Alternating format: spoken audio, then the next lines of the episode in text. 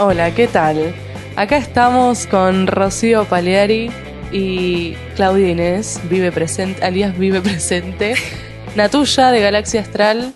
No sabemos qué va a suceder el día de hoy. Venimos con un tópico súper interesante, igualmente. Eh, pero, mm, no sé, ¿tenemos algo preparado? ¿No tenemos nada preparado? Yo creo que estamos en pelota. La vi re serio, pensé que iba a decir tipo... Yo creo que estamos No, listas. no Sí, sí, yo también pensé decir. La presentación igual fue muy eh, MTV, ¿no? Muy de los 2000 de MTV. Y me estás dando a presentar a mí, boludo, que Sí. en toda esta- todos estos episodios jamás hablé al principio.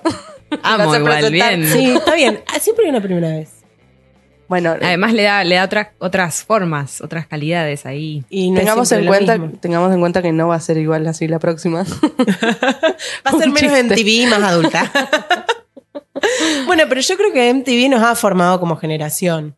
Sí, Sí, sí. Bueno, ahí ya queda, se nos cae el documento igual con el, Un poquito.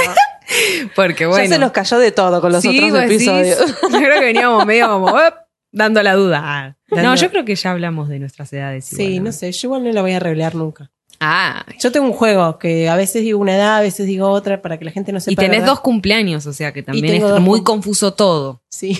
O sea, o cumplís No un montón, o cum- no se sabe. Es claro, loquísimo. distintos de edades cumplen Es todo como el muy tiempo. confuso.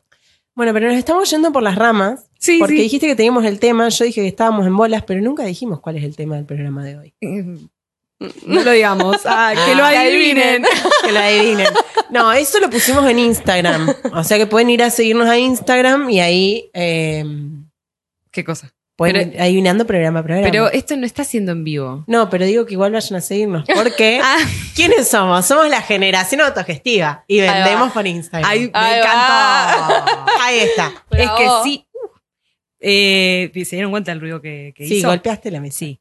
Eh, no la golpeé, en realidad hice un chasquido y al estar apoyada en la mesa como que retumbó todo. Bueno, me encantó cómo le diste la vuelta y claramente ahí estamos, ¿no? En la generación autogestiva, buscándole la vuelta para meter en todo lo que podemos el laburito y sacarlo. Y no trabajar en una oficina de 9 a 6 de la tarde. Que creo que eso es lo más importante de esta generación autogestiva. Sí, sí, total. Sí, yo creo que estaba pensando que capaz que hay otras personas que llegan a, a- a ser autogestives por otras, eh, por otras circunstancias. A mí también me pasó por eso. Estoy pensando en mi recorrido de cómo Sí. llegué a laburar autogestivamente. Yo me acuerdo que, voy a contar toda la historia ahora. Eh, trabajaba en relación de dependencia en un laboratorio muy reconocido. Me iba muy bien. No, no es el caso ahora. En la área de marketing y relaciones públicas, ¿no? Entonces yo laburaba bárbaro, me iba muy bien. Bueno, ahí en- mi vida entró en crisis y empecé un viaje. Me fui de viaje. ta, ta, ta. Y cuando viajé me di cuenta de que podía hacer lo que quería. O sea, igualmente yo había trabajado en muchas cosas. Pero como que viajando de repente era eso, como, ok, ah, puedo vender comida en, la calle. Ah, ah, puedo trabajar acá si quiero. Ah, ahora un mes de, mm, qué sé yo, de, recepcionista y voluntaria en un hostel. Ah, ahora hago malabares. Ahora voy y te canto. Y de repente fue como descubrir que, que podía yo bancarme haciendo lo que iba queriendo. Ah, bueno, qué interesante. Ahora volví a Buenos Aires después de todo ese viaje magnífico. Fue como... y ¿Qué ahora, hago? claro. Y volví a lo que ya conocía. Empecé a hacer una suplencia, me acuerdo, de recepción en un, también en un laburo allá por Vicente López, en Buenos Aires. Después empecé a laburar eh, en la zapatería de una amiga. Y, y me di cuenta que ya no podía. Como que ya habiendo tenido la experiencia de manejar mis tiempos, de hacer mi vida, de viajar y qué sé yo, tra- trabajando de lo que quería, era como, ya me aburría. Eh, ya no, no, no, no importaba que me daba el No dinero. te entusiasma. No. Entonces, eh, ahí cuando, después de laburar en la zapatería de mi amiga que me echó, eh, me echó mi propia amiga. Hermoso. Cuando escuché esto se. Hermosa anécdota. Fue hermoso. ¿Te pagó pero- indemnización? No. ¿Estabas en blanco? No. ya era autogestiva. Eh, bueno, eh, ahí me di cuenta que yo también podía tener como mi propio negocio, como ella lo tenía. eh, y fue como, ah, pará, ¿qué puedo hacer? Y de repente, la ropa. Y dije, tengo un montón de ropa, pero cantidad, no solo yo, mi hermana, mis amigas, mi prima, mi vieja, mis amigues, todes. Voy a empezar a vender esa ropa. Y se dio justo que se liberó, bueno, un local que era de la familia, que arreglé el número de... Y empecé a vender eh, la ropa. Y de repente pasaron dos años y medio y tenía un local. Fue Tremendo. como, wow.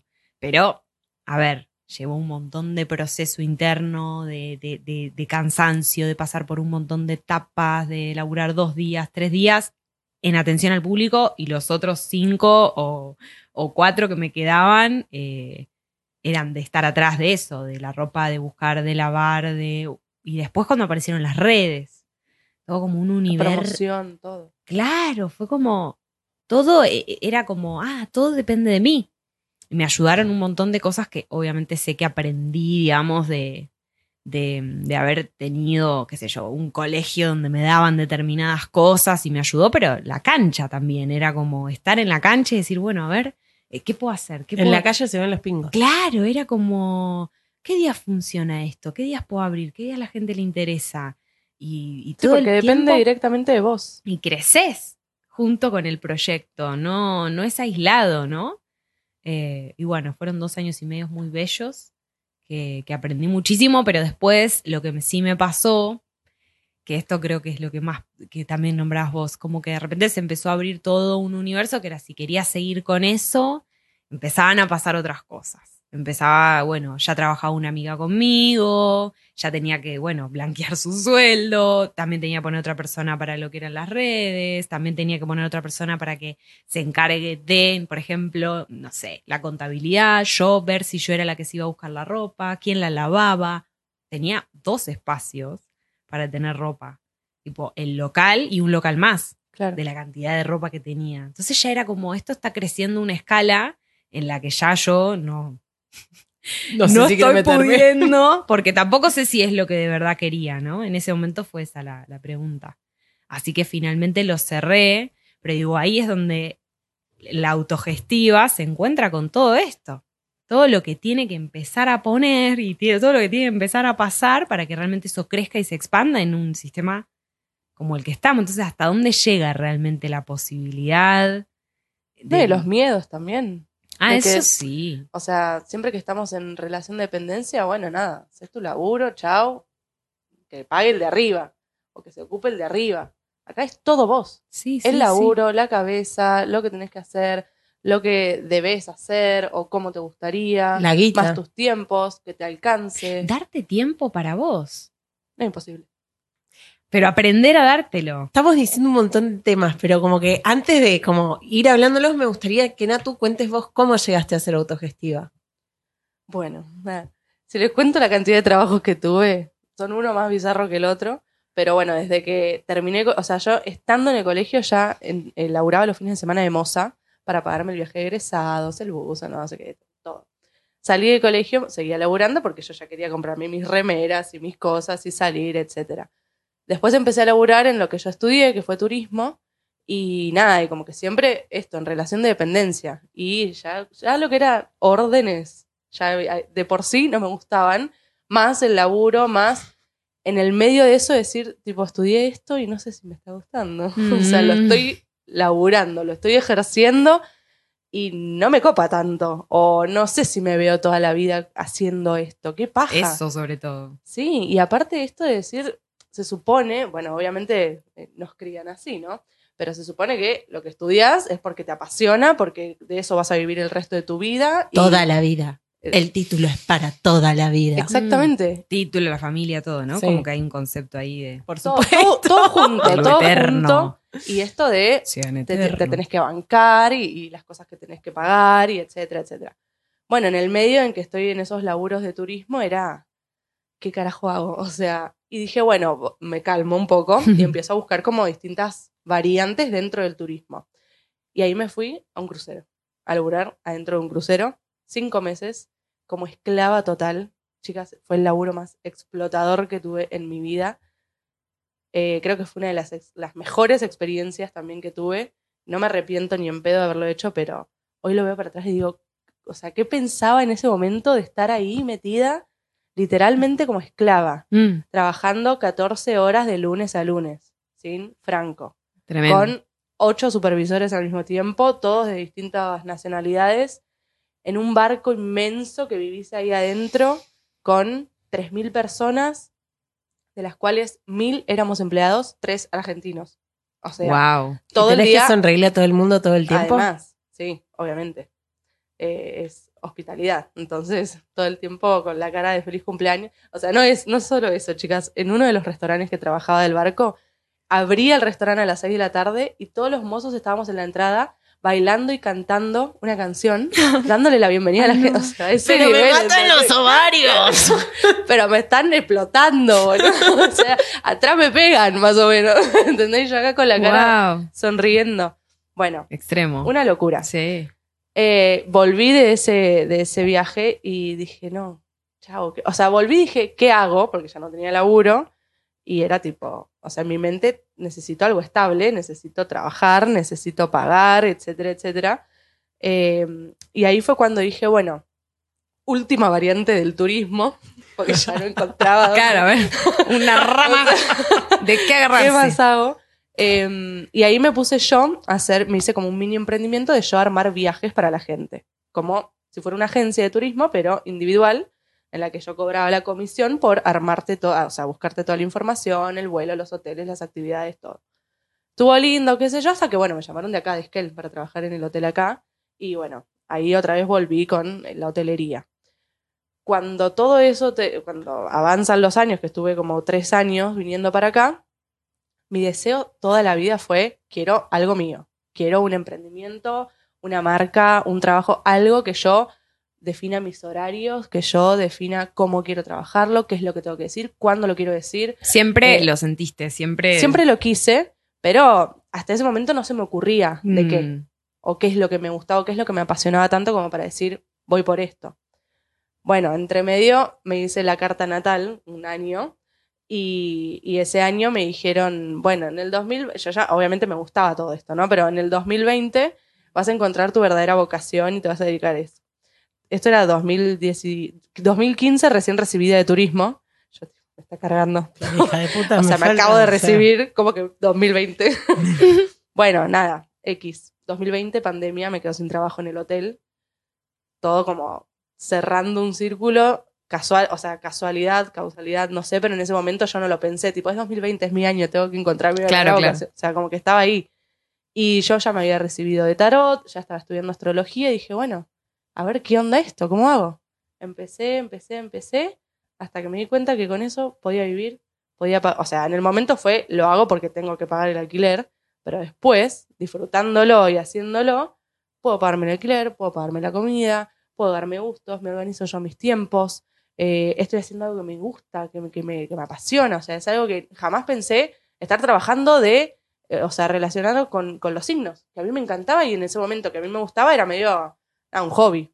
O sea, obviamente no Mm. estaba tan en auge como ahora, pero eh, nada, para mí era como inalcanzable ser astróloga en ese momento, ¿entendés? Era un montón de información.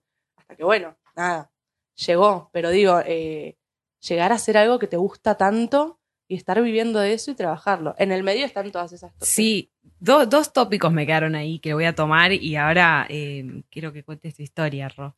Pero mm, dos cositas como esto de siempre sentí que quería eso, ¿no? Esto de, yo creo que muchos sentimos eso, como que yo también de chica siempre pensé en tener un, un proyecto, un emprendimiento. Aunque también lo mío iba mucho por el arte, entonces era como que medio que de repente en realidad quería ser más famosa, actriz, estar en el escenario pero como que siento traer esto de que siempre está ese deseo. Y la verdad es que medio que sentís que es para unos pocos. Medio como que un poco la flashás y después decís, y, pero yo voy a poder tener un emprendimiento, salir adelante, tener un- como que ves la empresa y decís, Sí, en realidad No lo si me que va. pensás es no me va a alcanzar. no voy a poder, no voy a llegar. eh, no, primero todo ese, eso que, que no está hecho para que cre- creamos que sí. Es que lo autogestivo no sé si es exactamente la empresa. A Es que veces puede termina en una ahí. empresa. Sí, pero para mí es como un paso antes. Sí. Es como esto de antes de trabajar para otro, trabajo para mí. Y eso, Pero es confiar en que vas a poder. claro. Obvio, sí. Porque es también es, es eso, Sí. como yo quiero trabajar para mí. ¿Sabes cuántas personas me Claro. lo dicen a mí en el laburo que yo tengo hoy? Que no, todavía no conté cómo llegué a ese, pero digo, muchas personas quieren dejar de trabajar en relación de dependencia y creen que no pueden trabajar para sí mismas. O sea, como que no están, primero esto, educa no estamos educados para trabajar para nosotros, estamos educados para trabajar para otro. Después de llegar a pensar la posibilidad de que eso, bueno, ok, ya me, me desarmo un poco más, me permito investigar. Y ahí como decir, uh, ¿de verdad esto me va a dar de comer? Como confiar hasta ese punto. y después... Un acto de fe. Es un acto de fe. Y, y después lo otro que dijiste de hacer algo que te guste, encima. Claro. Claro. Digo, ¿cuándo relacionamos trabajar con hacer algo que nos guste? Como que no, no, no sé, en general no lo vemos como que van de la mano. Sí, no. Aparte de esto de este deseo de quiero tener algo propio. Mil veces se me ocurrió revendo eh, accesorios o, no sé, algo que sea fácil, que lo pueda conseguir, lo revendo, es, lo, es propio y yo me encargo de todo, pero no me gusta. Claro. ¿Hasta cuándo me va a durar esto? no me copa. Claro, y hoy en día pasa un montón. Hoy en día hay muchas personas autogestivas revendiendo o, vendiendo productos y que se sostienen, pero tampoco les llena, aunque estén haciendo autogestivo. Y siempre hay un lugar ahí eh, con lo personal, que, y además siempre hay un entendimiento de el trabajo eh, es como que tiene que ser algo em, medio sacrificado también. Bueno, ¿cuántas veces nos cuesta cobrar trabajo mm, que nos gusta? Dios mío. A mí que estoy en el palo artístico, chicas, ponerle un precio a un taller. Fue todo un proceso y un aprendizaje, porque yo era, ¿cómo te voy a cobrar por esto si para mí es mi pasión? Y digo, pero para, para, para. O sea, llevo años formándome. O sea, ¿cómo no te voy a.? Ahora lo veo distinto y digo, ¿cómo no te voy a cobrar por esto? Mm. Pero cuando empecé era, no, yo por esto, bueno, no sé, 200 pesos está bien y te da un taller de tres horas una vez por semana por 200 pesos. Y a mí me lo han dicho. o sea, no pagaba ni, ni, ni, el alquiler del salón. Claro. A mí me han dicho, se supone que tenés un don y lo tenés que compartir, no deberías cobrar. Bueno, ¿quién te...? Mm, estaba en sea, para llegar al, cobrar, o sea, hay un detrás de, bueno, lo hago, no lo hago, queda bien, queda mal. Y aparte es cuánto. Porque esa es otra. Mm. Una, cosa es llegar al cobrar. Y otra cosa cuando llegaste a cobrar y decís, bueno, para, esto puede ser un trabajo, uno puede disfrutar un trabajo. ¿Cómo hago para cobrarlo? ¿Cuánto lo cobro? ¿Cuánto es mucho? ¿Cuánto es poco? ¿Qué precio le pongo? ¿Qué valor le pongo a lo que hago? Sí, yo ahora en los talleres no pongo ni inversión ni precio, pongo valor, porque me parece que es algo que vale. Mm.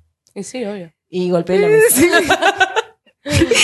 Em, sí. yo le pongo inversión, pero está bien, está bueno cambiar esas. igual sí, para mí también es una inversión, para uno.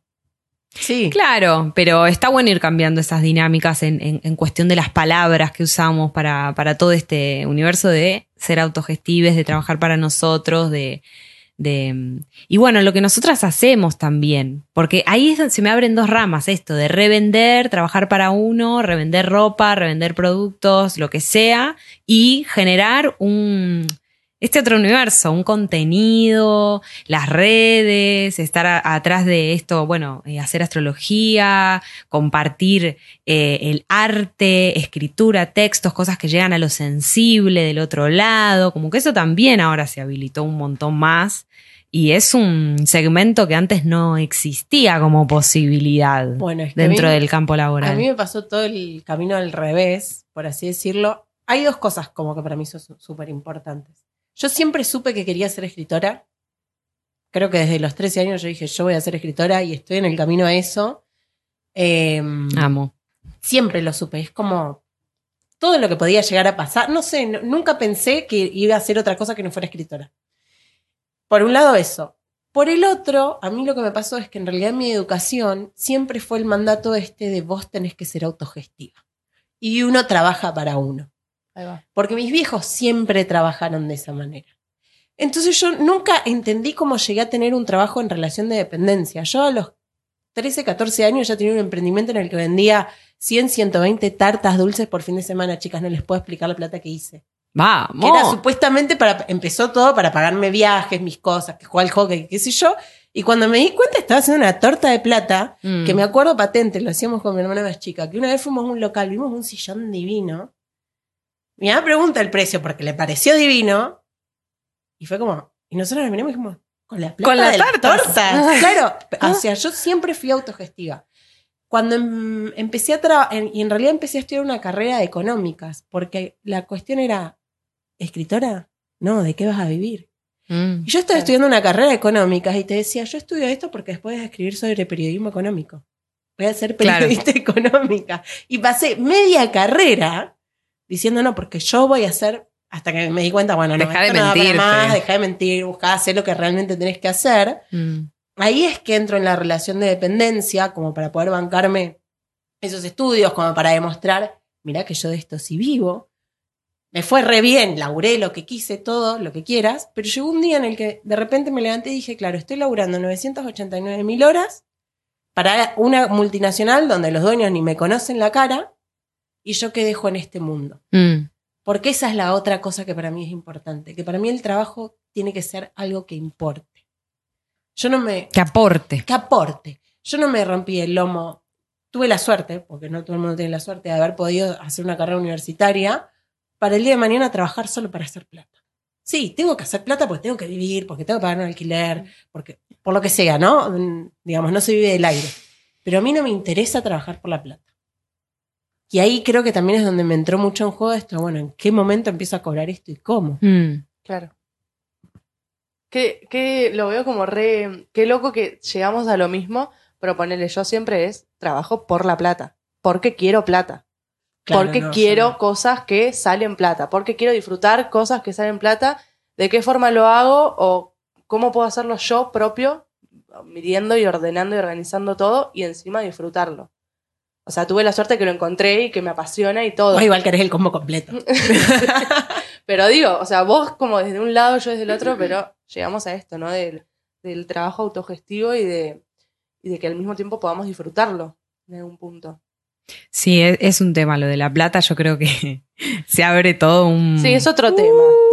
Otro, Es otro tema, otro, otro, Otro- otro podcast, podcast, porque sí. también hay un montón de cosas alrededor del dinero y que bueno, sí es cierto, se ponen re en juego acá también. A mí me pasa lo mismo, como que a mí cuando yo impulso algo que quiero hacer por el dinero, en general no me funciona, como que no me, no me no funciona, como porque está impulsado desde un lugar que para mí no es genuino dentro mío.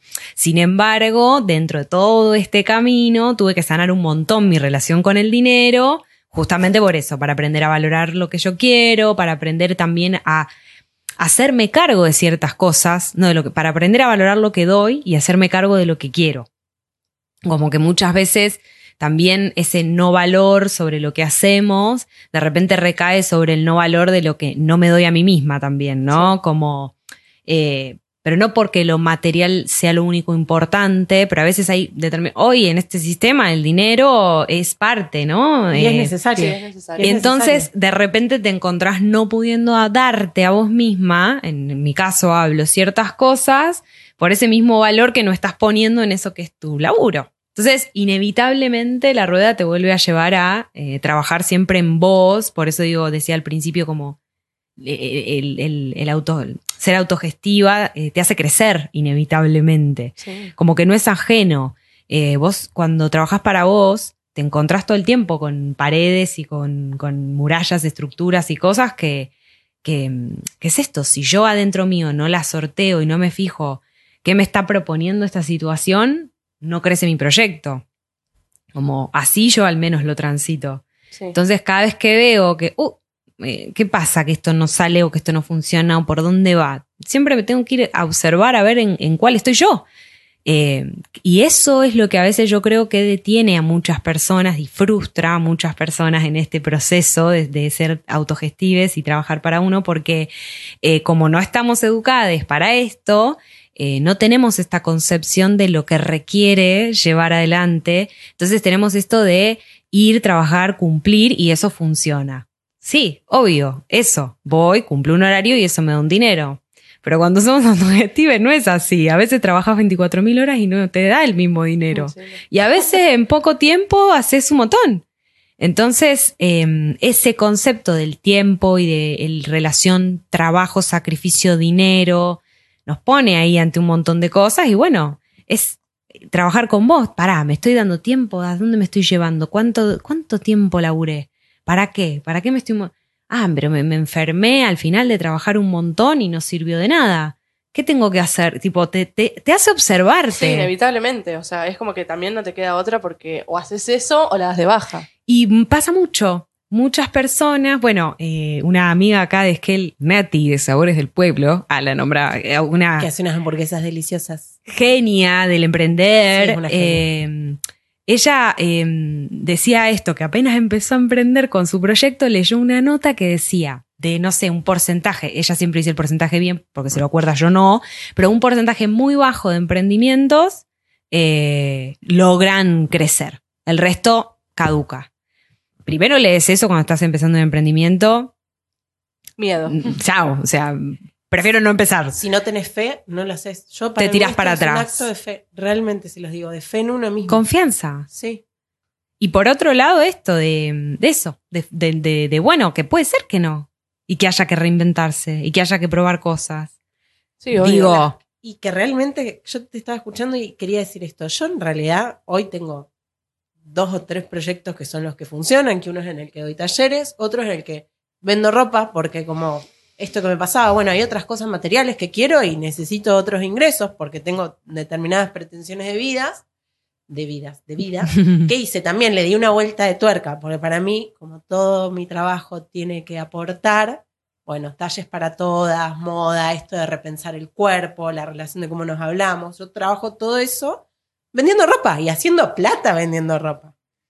Em, pero tengo un montón de emprendimientos que intenté, chicas, pero no vieron Obvio. la luz del día. Pasa que la gente no se entera. Claro, eso Tal iba a cual, los que me vieron ahí frustrada, puteando, tratando de. sí, la cantidad pero- de, de cosas que. O Sí. que por ahí de gente que sí, que le salen. Que bueno, hoy tienen este emprendimiento, no sé, le duró ocho meses, ahí quedó, listo, arranca otro. Y como constantemente emprendiendo y emprendiendo y emprendiendo.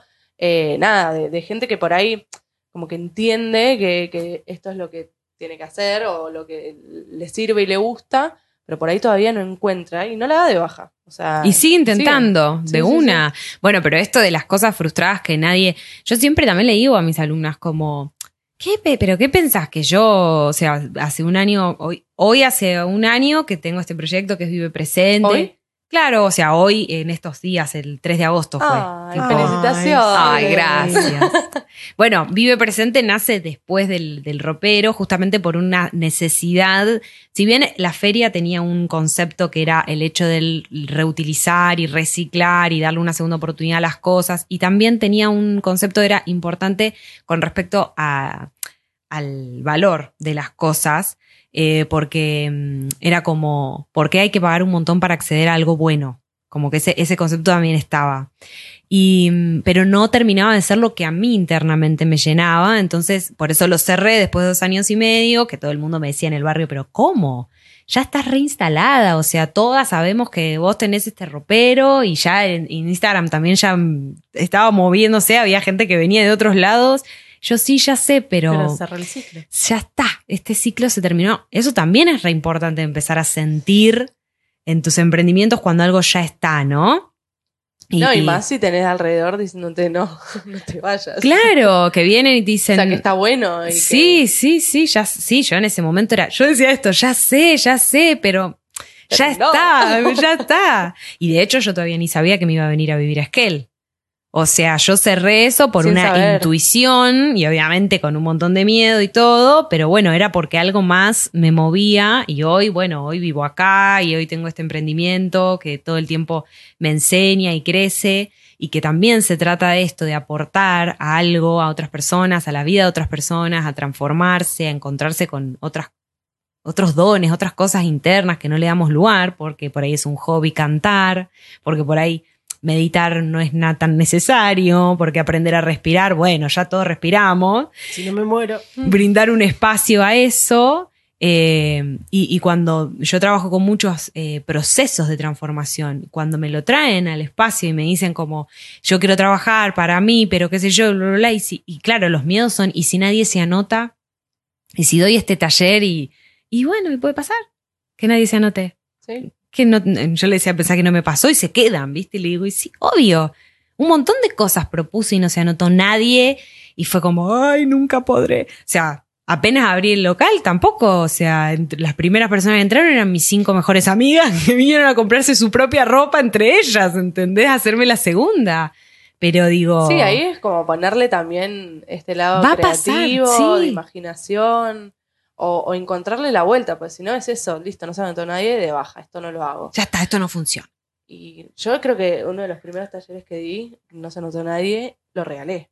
O sea, le dije a tres personas, tipo, te los Yo lo hice un regalo, montón de veces eso. la tener la experiencia, después contalo, listo, ya fue, que, que- que funcione o que eh, intente que, que funcione en base a, no importa que no, no me pagaron, no importa que no se anotaron, no importa que yo le- te pedí que lo hagas, pero a mí me va a servir que vos después tengas la experiencia y lo, lo cuentes o lo promociones en Instagram, lo que sea, y bueno, ya fue. Sí, Pero bueno, encontrarle la vuelta y decir, necesito como, o sea, hay que empujar un emprendimiento, o sea, no es que Por eso- listo de una.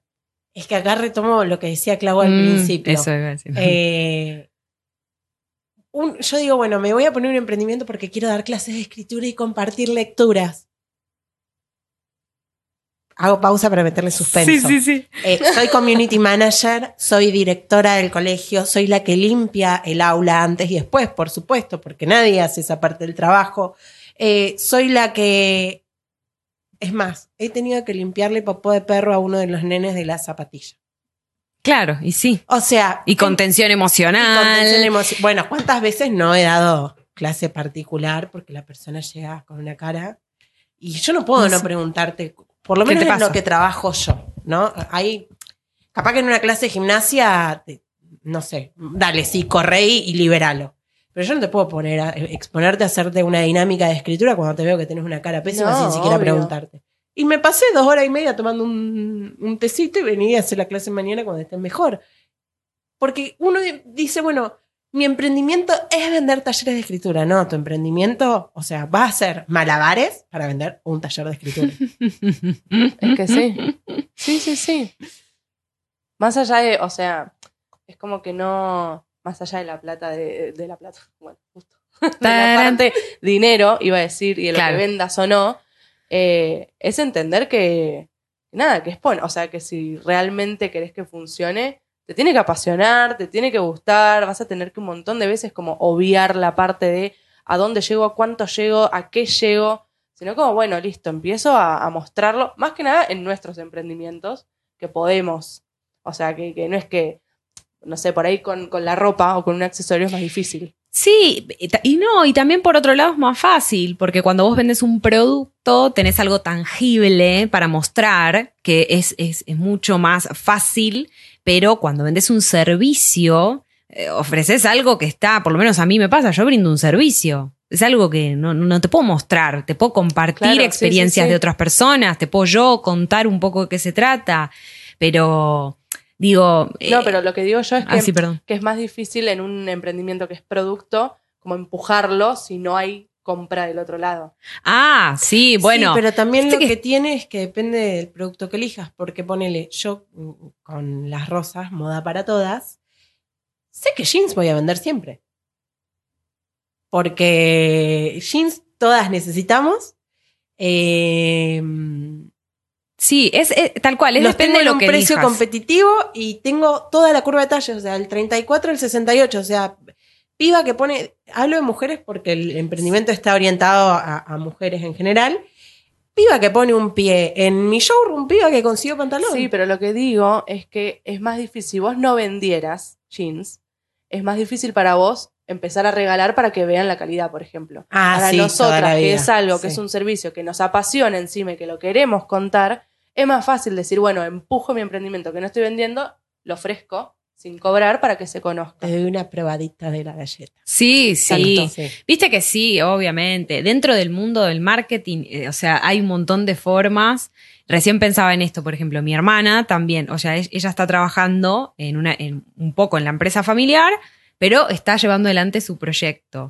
Que yo amo porque, digo, tener esa posibilidad y de sostener y de ir probando está buenísimo. Digo, aliento a quienes tengan esa chance, más hoy en día que hay muchas personas trabajando en home office dentro de su casa y tenés tiempo en tu casa al pedo, cobras un sueldo, date dos horas por día si tenés un proyecto, un deseo, metele, ¿no? Como, es- es- está bueno. Las sí. dos horas que por ahí no estás viajando No en el estás colectivo. haciendo nada, claro, Sí. no estás haciendo nada y por ahí te levantás más tarde o qué sé yo, nada, no haces nada, Mm. te compras cosas online, eh, aprovechalos como en este proyecto. Entonces, bueno, traía esto de mi hermana que ella empezó en la pandemia con su proyecto que es Berta, Berta BSAS, de ropa, es ropa que mm, creo que se llama handmade lo que hace. eh, Sí. Bueno, es una genia desde chiquita, ¿no? Ay, la amo, la amo. Pero digo, ella en un momento, su proyecto la empezó a llevar y empezó, se dio cuenta que empezó a revender. Como que empezó a revender cosas en vez de seguir haciendo lo que ella hacía, que era esto de a, a un buzo agregarle unas tachas, a otra unos brillos y qué sé yo. Al... Entonces, cortó. Como que cortó su emprendimiento y frenó y se preguntó, pará, o sea, ¿qué, ¿qué estoy buscando yo? ¿Qué quiero con mi emprendimiento? ¿Qué quiero transmitir? Porque obviamente yo si quiero vender las remeras, como decías, los jeans, lo puedo vender, pero no es lo que yo estaba queriendo.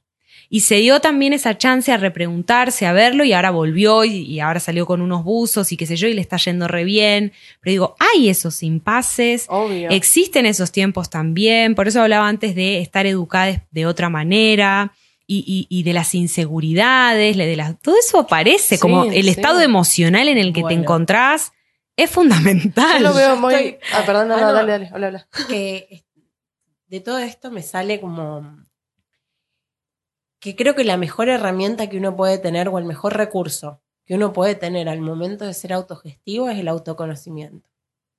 Total. Porque si vos te conocés, sabés cuándo te estás pasando manija, cuándo estás trabajando 28 horas por día, que no sé ni cómo hacer porque el día tiene 24. Porque a veces te pasa. A veces necesitas tanto hacer que esto arranque que te pones a trabajar 28 horas por día. Sí. O te quemaste la cabeza 28 horas por día. También. O sea. O, o no podés, a mí me pasó, yo ahora pasé el COVID y la verdad que estuve como el culo y tuve que laburar igual. Sentada en la computadora escribiendo copyright, copies para, viste, mis clientes porque los tenía que entregar. Y si no los entrego, golpeé la mesa. No, no. Si no los entrego, no cobro, no como. Sí. O no pago la tarjeta, o no Sí, sé, o lo, lo que, que sea. sea. Em, entonces, si, si tenés autoconocimiento, estás mucho más preparado para enfrentarte a esto, porque te vas a dar cuenta, bueno, a ver, ¿me estoy frustrando con esto que no está saliendo? ¿O qué me está pasando que esto no sale? ¿O qué barreras me estoy poniendo? Claro, eso es lo que, lo que decía antes, totalmente. Y también qué necesito, o sea, de esto, ¿no? Como resultado. Yo lo veo mucho esto que decías vos de, de estos impases que uno tiene. Eh, a- yo he visto en personas que por ahí decidieron tener un, ser au- autogestivos y, y venían de, de trabajos en relación de dependencia y dudar esto de, bueno, pero con el trabajo en relación de dependencia tengo un sueldo fijo.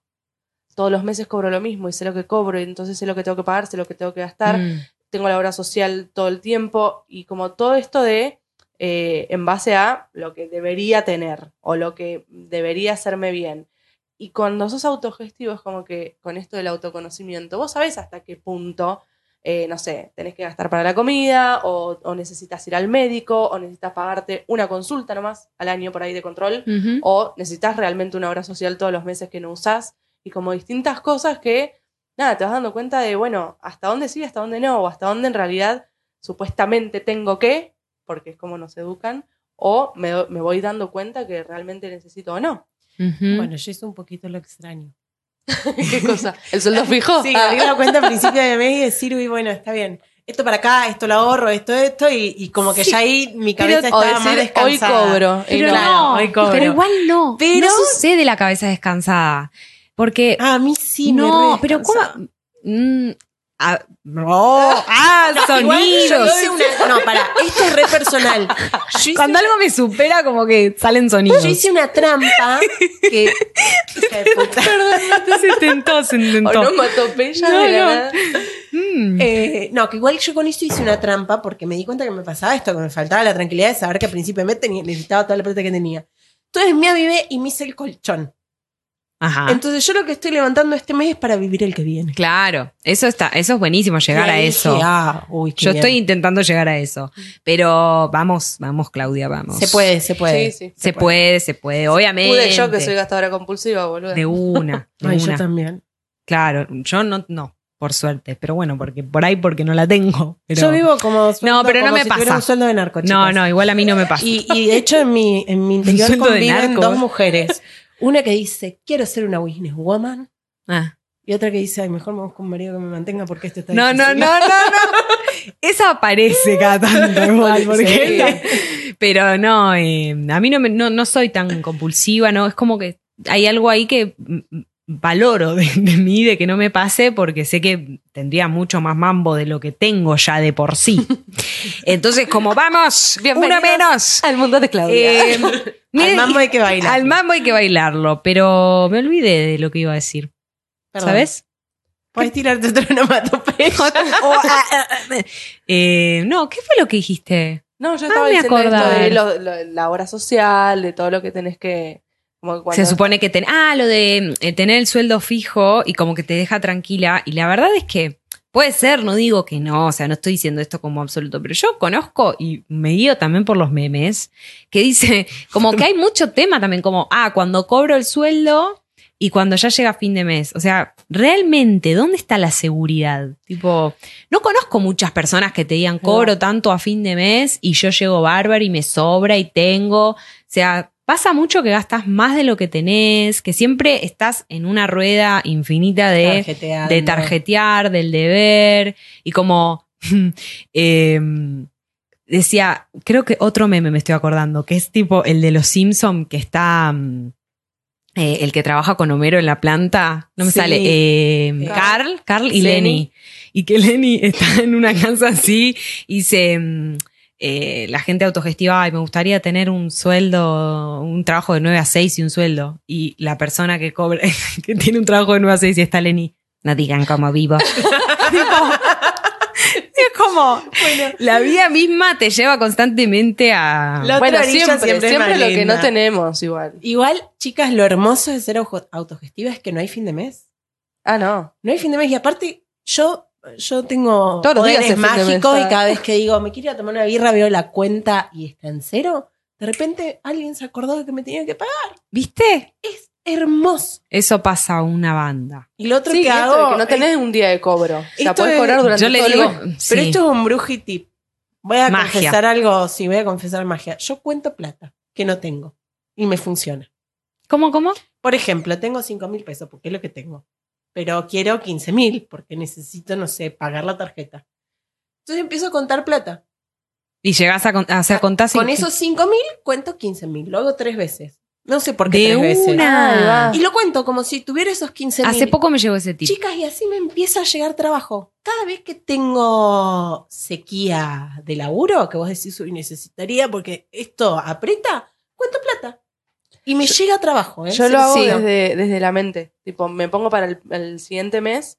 Bueno, voy a cobrar tal cosa, invento. O Mentira. tres cursos más, mentira porque todavía no los vendí.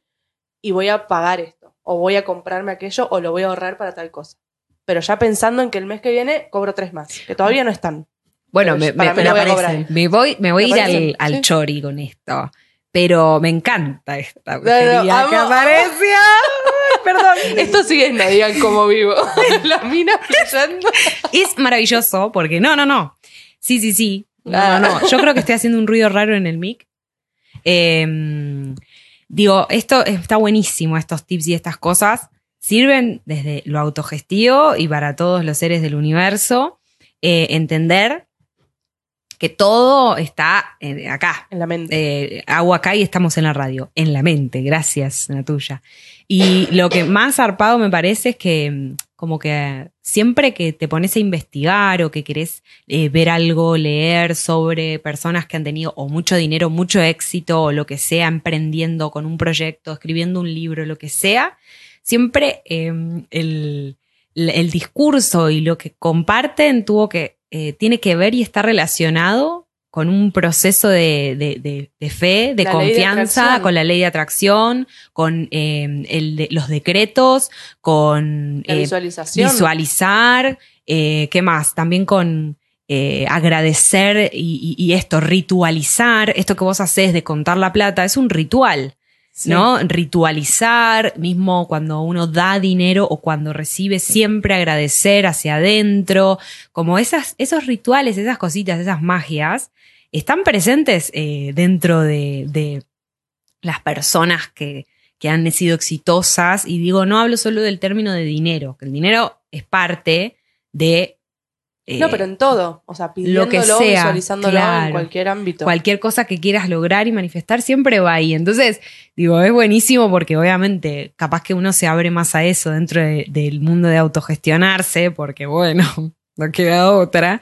Me digo que cuando trabajas con una relación de dependencia te olvidas y quedas muy, muy a la dependencia de ese dinero que te llega para vivir. Entonces vos esto que decías, todo esto que tengo que, que quizás ni siquiera lo necesito y sobre todo que no me doy el espacio a pensar en algo más porque esta es la plata que tengo. Entonces no doy más allá. Porque las cosas también hay que saber recibirlas. Y sí, La oportunidad de un, de un emprendimiento también hay que saber abrazarla y hay que saber recibirla. Me voy a volver de vuelta recontra autorreferencial y con todos estos rituales que hago. Yo trabajo mucho la velomancia, mucho con, con velas, los colores y qué sé yo. Y la verdad es que a mí, Esquel, profesionalmente, en el sentido monetario, me costó mucho. Mm, Recién este año es como que digo, bueno, más o menos me entra una plata. mm, Me- m- fue algo que fue difícil. Y cuando lo empiezo a trabajar con velas, obvio que empiezo con el dorado, con lo activo, con que venga la guita, básicamente. Y una amiga me dijo, no, no, no. Es que tu problema, más allá de un montón de otras cosas personales, Al eh, mambo hay que bailarlo. Es que Ay, no. estás recibiendo lo que este lugar tiene para darte. Y dije, bueno, vamos a trabajar con el plateado, que es lo receptivo. ¡Boom! Se destrabó todo. Hermoso. Pasé de tener un 70% de mi laburo que hacía gratis a que sea al revés. El 70% lo cobro y el 30% lo hago gratis porque me llena, porque me gusta, por esto de que, bueno, te, vení, probá el taller y que en realidad tampoco es gratis porque es como que el intercambio se hace de otra forma. Eh, porque me di cuenta que era eso, que la oportunidad estaba ahí y yo no la estaba pudiendo recibir. Hermoso. Eso es buenísimo. Bueno, eh, nada, me iba a ir ya a una, a una cosa muy de, de lo que acabas de compartir, de que bueno, que igual también están estas cosas internas de contradicciones. Como yo hago lo que, lo que hago porque me gusta, es difícil activar la recepción del dinero ahí.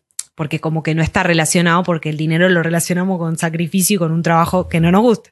Entonces ahí me digo que todo eso también eh, en el inconsciente a veces va trabando las, las cositas, ¿viste? Es como, uh, pero yo hago lo que me gusta y, y no lo hago por la plata, entonces no lo hago por la plata y bueno, la plata no llega si no lo hace por la plata, ¿no? Como, entonces hay que estar muy atenta, yo creo que, que es estar atentos, presentes, conscientes, dando ahí pasos conscientes de lo, de lo que, hacia dónde querés llegar, pero también desentendiéndote un poco del cómo. O sea, el, el cómo vas a llegar a lo que estás buscando y lo que estás deseando, medio que se va dando. Van apareciendo las cosas, vas recibiendo las oportunidades, las personas se cruzan, eh, te caen las ideas, como si estás abierto a recibir.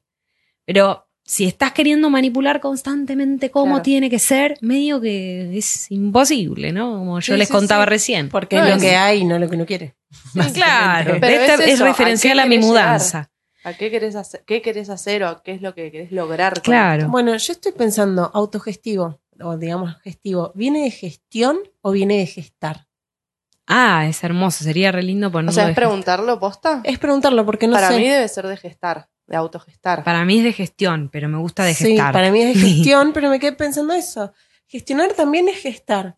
Claro. Ser autogestivas es estar gestando todo el tiempo Total. proyectos, ideas, el dinero mismo. Sí, Sí, lo parís, lo parís, lo claro, transpirás. exactamente, lo parís. es que sí, es que es Sí. poner a disposición esa energía creativa que tenemos de dentro, que todos tenemos dentro, empezar a, a moverla, a recepcionarla, a activarla y, y entender que podemos gestar, crear, dar vida a un montón de cosas y no eh, solamente a eh, Personas, personas alienígenas. Ah. Yo acabo de plantar un libro, o sea que imagínate. que- Claro, Sí, hermoso. parir ni en pedo. Sorry. Para, para otras cosas. Sí, Está Sí. bien, son elecciones, Obvio. nada está mal ni bien, pero es lindo entender que esa energía, que es energía que se manifiesta, ¿entendés? Que uno lo hace todo el laburo primero hacia adentro, toma la decisión, después lo pone en práctica, va a la acción, busca las cosas, truc, se aparece, Y ¿no? en Ese algún momento libro. lo pones en palabras. Para mí ese momento es Claro. hermoso. Bueno, el ponerlo en palabras lo termina llevando al, al- Al a crearlo, lo real, a sí. manifestarlo. Sí. Es que el Igual, lenguaje construye igual realidad. les pregunto, Exacto. realmente, con una mano en el corazón, sus proyectos, sus emprendimientos, ¿dijeron voy a hacer esto, quiero hacer esto y lo hago? ¿O se dio por otras circunstancias que, bueno, nada, eh, dio. casualidad o causalidad? Depende salió divino. de con qué. Depende de qué. Con ¿De los talleres, lejos Con lo- Usted. el primero, el que te impulsó a todo esto que estás haciendo vos. Porque sí, después vos- uno va diciendo, bueno, ahora quiero tal cosa, pero lo que No, vos te a hizo ser autogestiva. Me hizo ser autogestiva que me, esto que me pasó de que me hinché las bolas de trabajar para alguien que ni le conocía la cara. Y que decía que- entonces ahí directamente yo di un salto sin tener ninguna idea de qué carajo era lo que iba a hacer. Y ahí lo que me pasa es que uno de los caminos que empiezo es esto de los talleres. Que eso sí, lo dije, yo quiero hacer esto, porque es lo que me gusta, porque bla, bla, bla. Con la ropa lo que me pasó es que medio como que se me apareció, de una necesidad mía, de estar harta de no conseguir talle, de ir a los locales que te traten mal, esto, lo otro, y dije, voy a hacer esto porque me va a dar plata y porque puedo cambiar algo.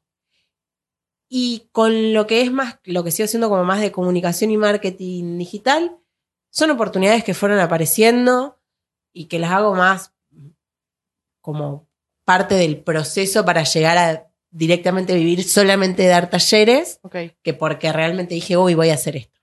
ahí va. De una. Eh, y a mí me pasó un poco que mm, este último, bueno, lo de la feria ya conté, Sí, pero este último que hoy en día estoy teniendo, llevo adelante, es algo que se fue dando, que después casualmente, causalmente, me doy cuenta que es algo que amo y me encanta, que tiene que ver con, eh, con la voz y con el cuerpo y con que de repente me cae la ficha de que es algo que hice toda mi vida, porque siempre estuve relacionada con el cuerpo, con el estudio del cuerpo de un montón de formas, de bailar, de esto, de aquello, y el canto fue un reproceso conmigo. Entonces, ah, re tenía que ver conmigo, pero no es algo que lo pensé y dije, voy a hacer, eh, voy a hacer espacios de expresión de la voz para que la gente se encuentre. No, de hecho empezó siendo clases de canto, porque llegué acá y me dijeron, ah, en el teatro necesitan profes de canto, ah, pero yo solamente di muy poco, bueno, vos, ah, viste, Claro. y como, bueno, sí, sí, sí. eh, y empecé y dije, ¿qué hago? Bueno, repito, hago, ¿verdad?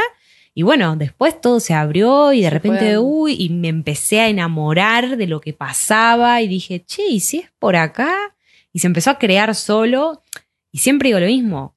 Yo creo que se sigue creando y autocreando y muchas veces cuando yo lo quiero llevar para otro lado, como que el proyecto solo me Oh, dice, no. no, nena, no tenés control acá claro. esto, esto va, ¿viste? Y vos si querés subite a este tren y dejate llevar por lo que va aconteciendo y, y, y anda, obviamente, eh, aprendiendo y llevándolo, pero cuando me quiero como ahí poner en algo y, y encajetar con una cosa, no la, no, no, es lo que decía antes, como, no la Claro, pasó bien, sí, entonces sí. no fluye. Pero creo que muchas de las cosas que, que se autogestionan salen como no esperaba y esto floreció. Sí, sí, total.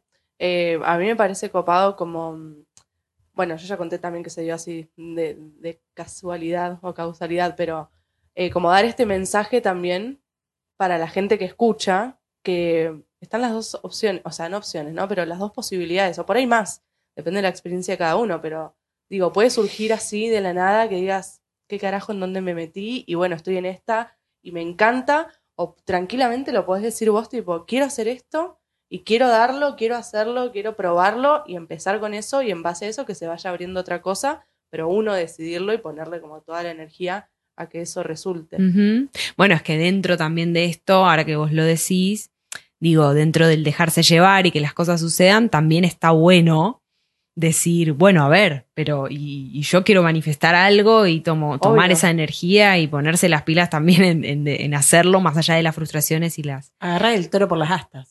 Ahí está, ajastas. Excelente. El toro por las astas. Bien, bien patagónico. Sí, bien, me encanta. Ah, era cordobesa. Decían junto. cualquier cosa.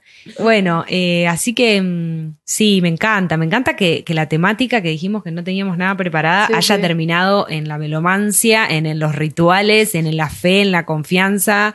eh, En este dejarse mensaje- llevar, Sí, en este claro. para, para, para todos. Y- De que nada, que te puede surgir como no, lo puedes pensar, te puede parecer. sí, que es posible, ¿no? Sí, total. Para es cualquiera. posible y O que sea- como todo requiere un trabajo, un proceso y pero es, está, es, es una posibilidad y hoy más que nunca. Yo siento que hoy, eh, más que en cualquier otro momento, eh, está súper abierta esa posibilidad para quien quiera tomarla. Creo que con esto deberíamos ir cerrando porque me parece Sí. que Nos grabamos fuimos, Sí, nos sí, fuimos, sí. porque se ve que nos como de apasiona. costumbre. como nos- sí, y bueno, somos, somos, por algo somos tres autogestivas. Y chicos. claro. ¿Viste? y darle lugar a la voz femenina, loco. Es lo más importante de todo. Loco. ¿Estamos? Bueno, Bueno. eh, Quien la saluda, Rocío Síganos en las redes. Claro, eso iba a decir. Quien la saluda acá, Rocío, la misma de siempre, pero con voz post-COVID. Parezco, no sé qué parezco, pero tengo otra voz, eso estoy segura. Me pueden encontrar en Instagram como Rocío B. Larga Paleari. Espero que nada, que les haya gustado, que nos quieran escuchar la próxima. Y si este podcast les gustó, chiques, por favor, compártanlo. compartan, comenten, dennos eh, también. Comenten. come- Vivimos del Eh, like. Díganos realmente lo que les parece, si les va resonando, si les gusta eh, la dinámica de los episodios, o si quieren aportar también temas a los que queramos hablar, los que quieran que hablemos y debatamos. Acá en la tuya me pueden encontrar en Instagram como Galaxy Astral. Y bueno, esperamos sus comentarios. Y también. para decirlo, se puso la mano en la cintura. Porque es una locutora de MTV. Ay, no, ya está, Ay, qué yo para el final. Bueno, qué decirles. Eh, yo soy Claudia Inés de Vive Presente. Fin. chau, chau.